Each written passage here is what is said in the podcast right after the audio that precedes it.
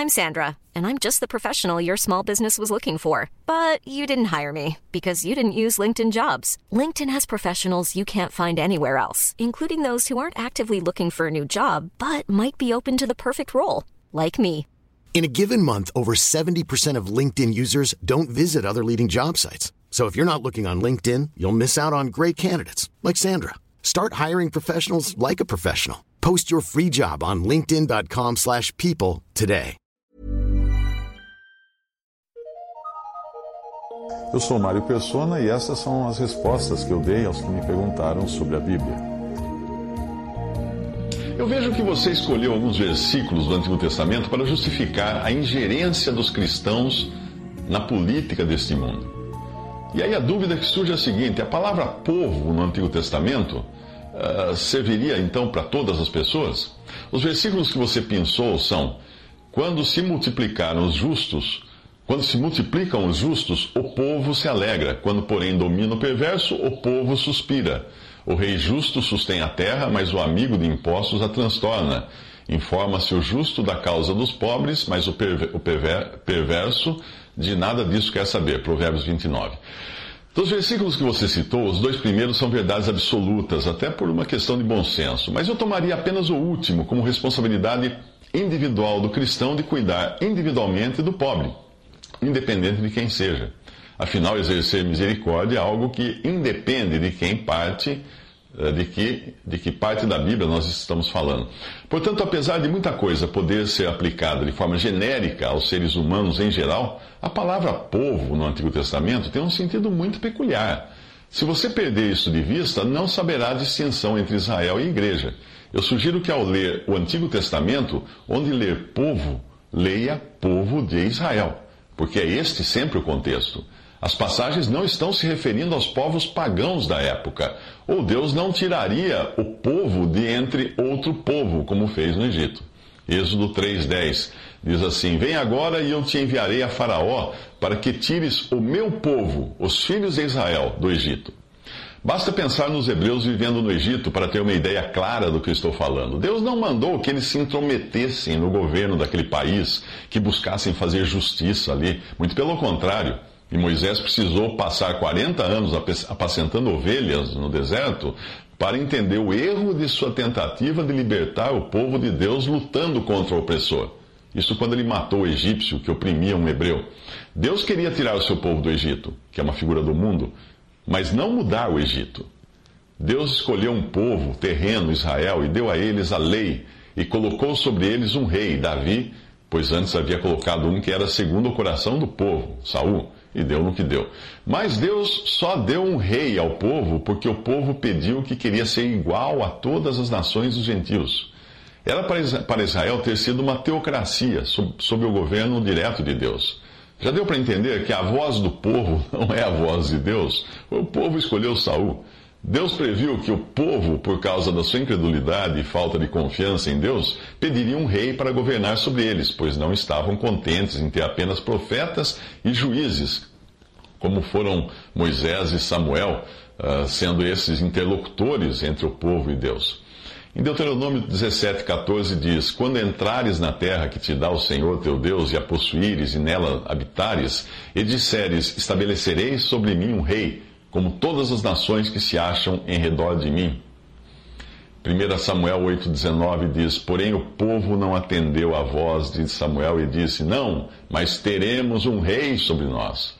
Ouvindo, pois, Samuel todas as palavras do povo, as repetiu perante o Senhor. Então o Senhor disse a Samuel: Atende a voz do povo, estabelece-lhe um rei. E foi o rei Saul que foi estabelecido para desgraça do povo. Atos 13, 21.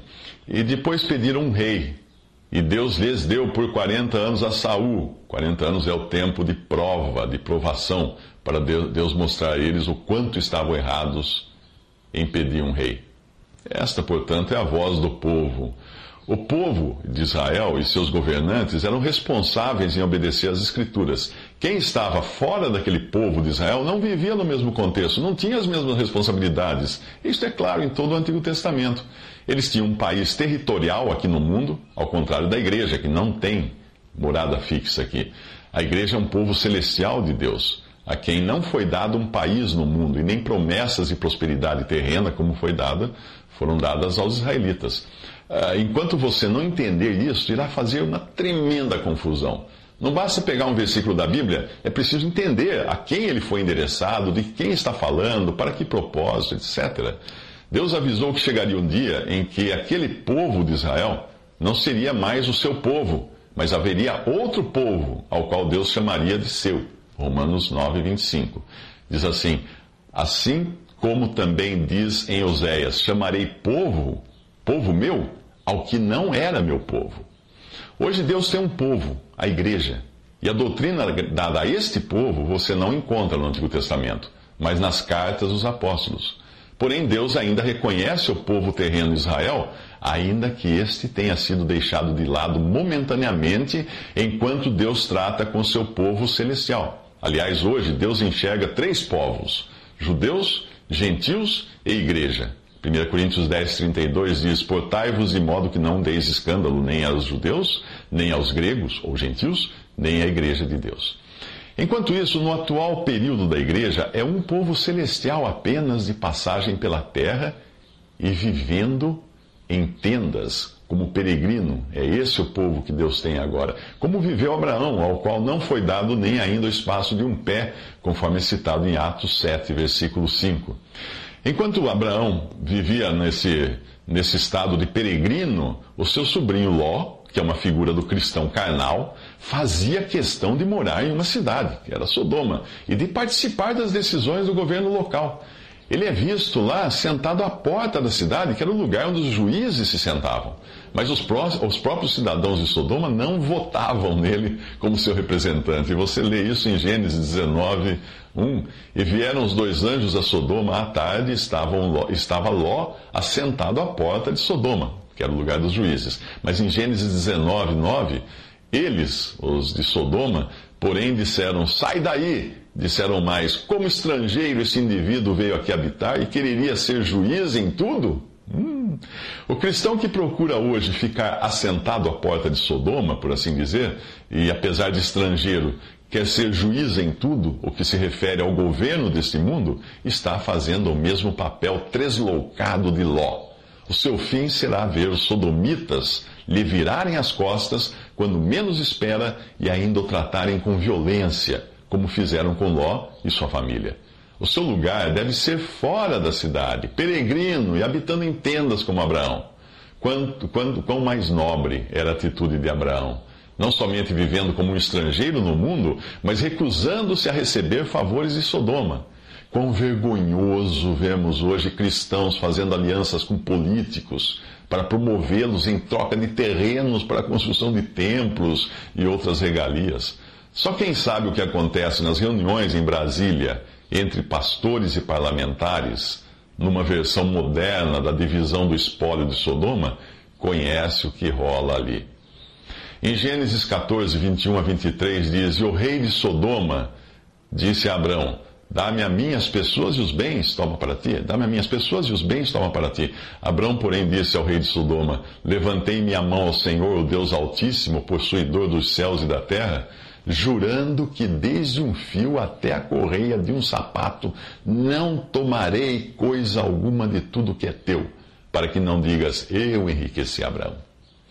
Hebreus 11, 13. Todos estes, falando dos homens e mulheres de fé do capítulo 11 de Hebreus, morreram na fé sem terem recebido as promessas, mas vendo-as de longe e crendo-as e abraçando-as, confessaram que eram estrangeiros e peregrinos na terra.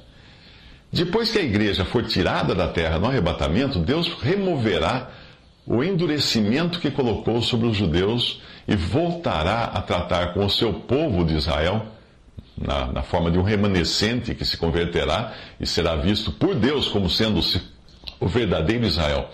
E Deus não falhará, então, nas promessas feitas a eles. Romanos 11, 25 diz: Porque não quero, irmãos, que ignoreis este segredo para que não presumais de vós mesmos que o endurecimento veio em parte ou por um tempo sobre Israel, até que a plenitude dos gentios haja entrado. A plenitude dos gentios é o tempo da igreja, da igreja, até que tenha se completado o tempo da igreja. E assim todo Israel será salvo. Falando agora daquele remanescente que se levantará no final, no tempo de tribulação. Lição de casa para você. Tente encontrar nas epístolas um versículo sequer que dê respaldo ao seu pensamento de intervenção direta do cristão na política e na organização do mundo. Encontre só um. Procure um. Você não encontrará. O que você encontrará é uma clara exortação a vivermos como estrangeiros e peregrinos aqui, sujeitando-nos às autoridades, inclusive aos que governam mal e padecendo injustamente. Isso é loucura para qualquer incrédulo, mas para o crente essa é a palavra de Deus.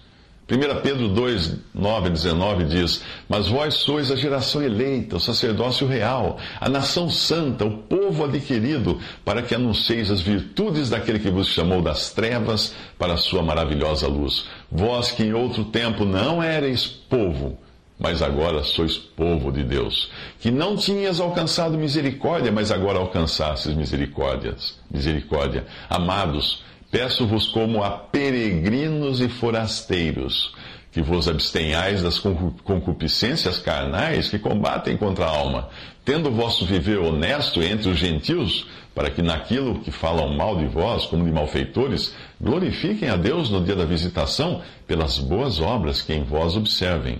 Sujeitai-vos, pois, a toda ordenação humana, por amor do Senhor quer ao rei como superior, quer aos, quer aos governadores como por ele, por, pelo Senhor, enviados para castigo dos malfeitores e para louvor dos que fazem o bem. Porque assim é a vontade de Deus, que fazendo bem, tapeis a boca à ignorância dos homens insensatos, como livres, e não tendo a liberdade por cobertura da malícia, mas como servos de Deus. Honrai a todos, amai a fraternidade, temei a Deus, honrai ao rei, Vós, servos, sujeitai-vos com todo temor aos senhores, não somente aos bons e humanos, mas também aos maus. Porque é coisa agradável que alguém, por causa da consciência, para com Deus, sofra agravos padecendo injustamente. Pois a nossa pátria está nos céus, de onde também aguardamos o Salvador, o Senhor Jesus Cristo. Essa última passagem é de Filipenses 3,20. A nossa pátria está onde? Nos céus.